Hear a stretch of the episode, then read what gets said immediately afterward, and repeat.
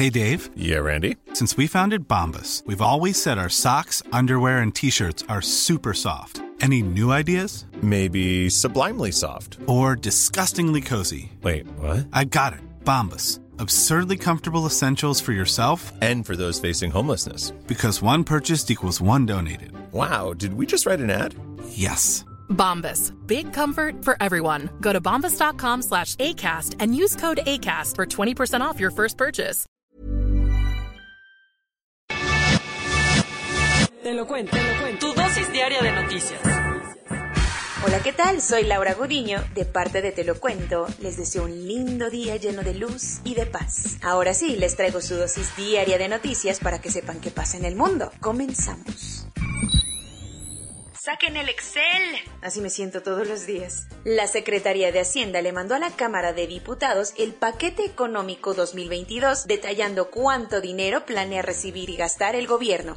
Sobre el límite de tiempo, Rogelio Ramírez de la O, el nuevo secretario de Hacienda, se lanzó a San Lázaro para entregarle a los diputados la propuesta del gobierno de López Obrador para el paquete económico 2020. ¿Y eso qué es? Digamos que es como la servilleta donde el gobierno pone todos sus pronósticos económicos para el próximo año. El paquete incluye la ley de ingresos, donde el gobierno calcula cuánto dinero recibirá, y la ley de egresos, donde explica cómo se gastará todo el dinerito.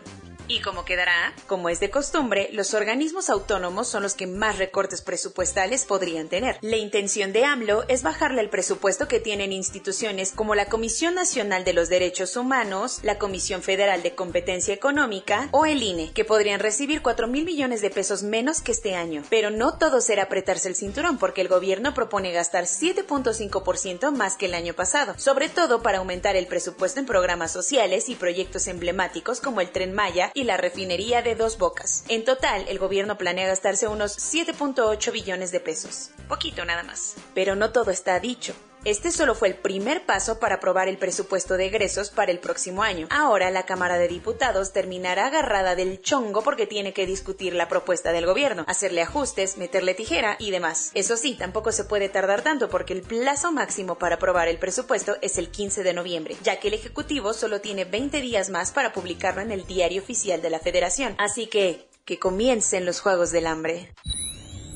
Fuera máscaras. Ya sin que nadie les moleste, los talibanes anunciaron que no podrá haber manifestaciones en Afganistán que no estén autorizadas por el gobierno. La cosa va de mal en peor para las mujeres en Afganistán, pues los talibanes acaban de anunciar que también se les prohibirá la práctica del deporte. Según el subdirector de la Comisión de Cultura talibán, Amadullah Wasik, el deporte femenino no es apropiado ni necesario. Este tipo de cosas hierven la sangre. Que es que porque supuestamente el Islam prohíbe que las mujeres practiquen cricket o cualquier tipo de deportes en los que se expongan. Esta es una de las muchas imposiciones discriminatorias del nuevo régimen hacia las mujeres afganas, incluidas las violentas represiones que han realizado en los últimos días en ciudades como Kabul y Herat, contra manifestaciones compuestas por mujeres exigiendo el respeto de sus derechos humanos. Y hablando de este tipo de protestas, con un tono bastante molesto, el portavoz del talibán, Sabihullah Mujahid, dijo que estas agresiones e insultos contra el gobierno no se van a tolerar y que en el Emirato Islámico de Afganistán solo se permitirán las protestas pacíficas y que hayan recibido permiso de los talibanes.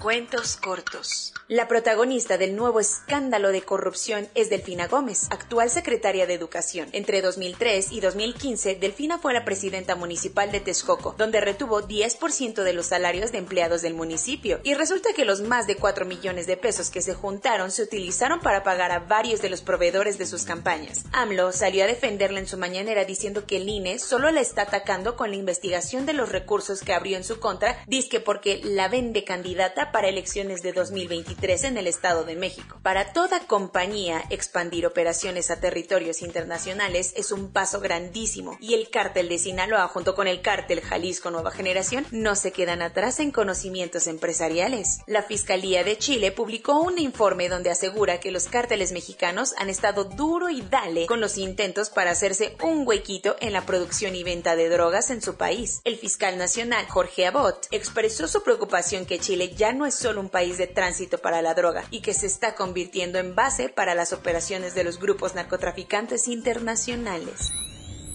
La segunda peor masacre en territorio francés después de la Segunda Guerra Mundial fueron los atentados terroristas del 13 de noviembre de 2015, que terminaron con la vida de 130 personas e hirieron a otras 415. Después de años, ayer arrancó el mayor juicio antiterrorista para juzgar a 20 de los presuntos yihadistas responsables de los ataques. Salah Abdeslam, el único sobreviviente de los comandos explosivos de aquella noche, fue el primero en testificar y aprovechó para dejar en claro que su profesión es combatiente del ISIS. Se espera que el juicio dure más o menos nueve meses.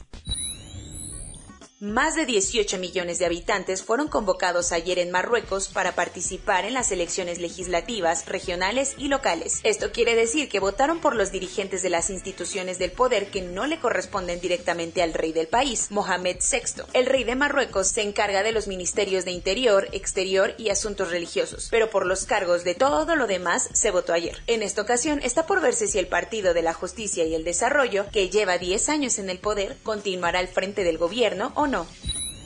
Yevgeny Evsinichev, el ministro de Emergencias ruso, murió ayer a los 55 años en un accidente durante una sesión de entrenamiento en el Ártico que iba a ser grabada. De acuerdo con el comunicado del gobierno ruso, el ministro estaba tratando de sujetar a un guionista y director ruso para salvar su vida, aunque lamentablemente ambos murieron al caer por el acantilado. El accidente ocurrió en la ciudad rusa de Norilsk y aunque se desconocen más detalles sobre el suceso, el segundo a bordo en el ministerio dijo que su jefe actuó como un héroe y un salvador, no como un ministro.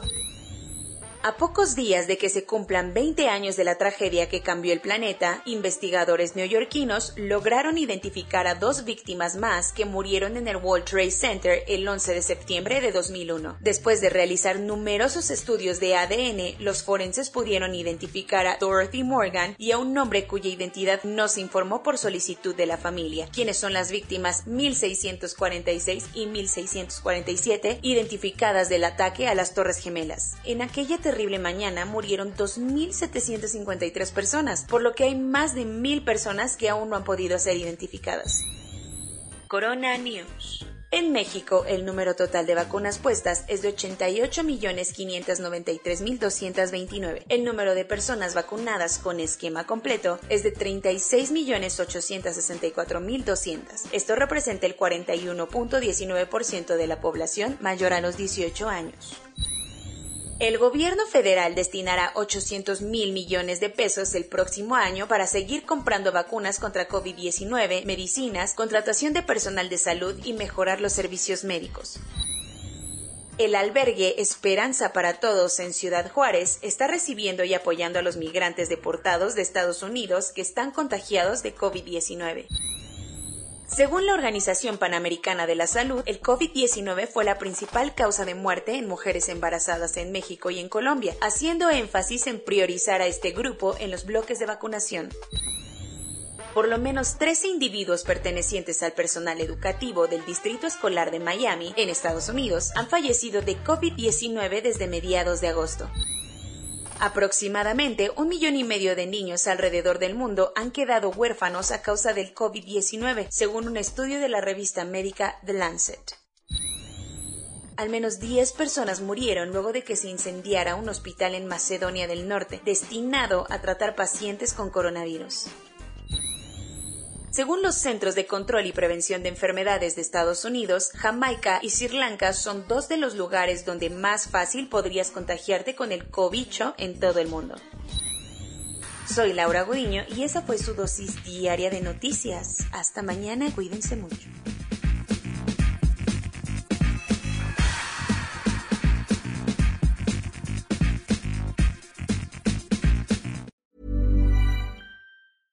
En Sherwin Williams somos tu compa, tu pana, tu socio, pero sobre todo somos tu aliado, con más de 6.000 representantes para atenderte en tu idioma y beneficios para contratistas que encontrarás en aliadopro.com. En Sherwin Williams somos el aliado del PRO.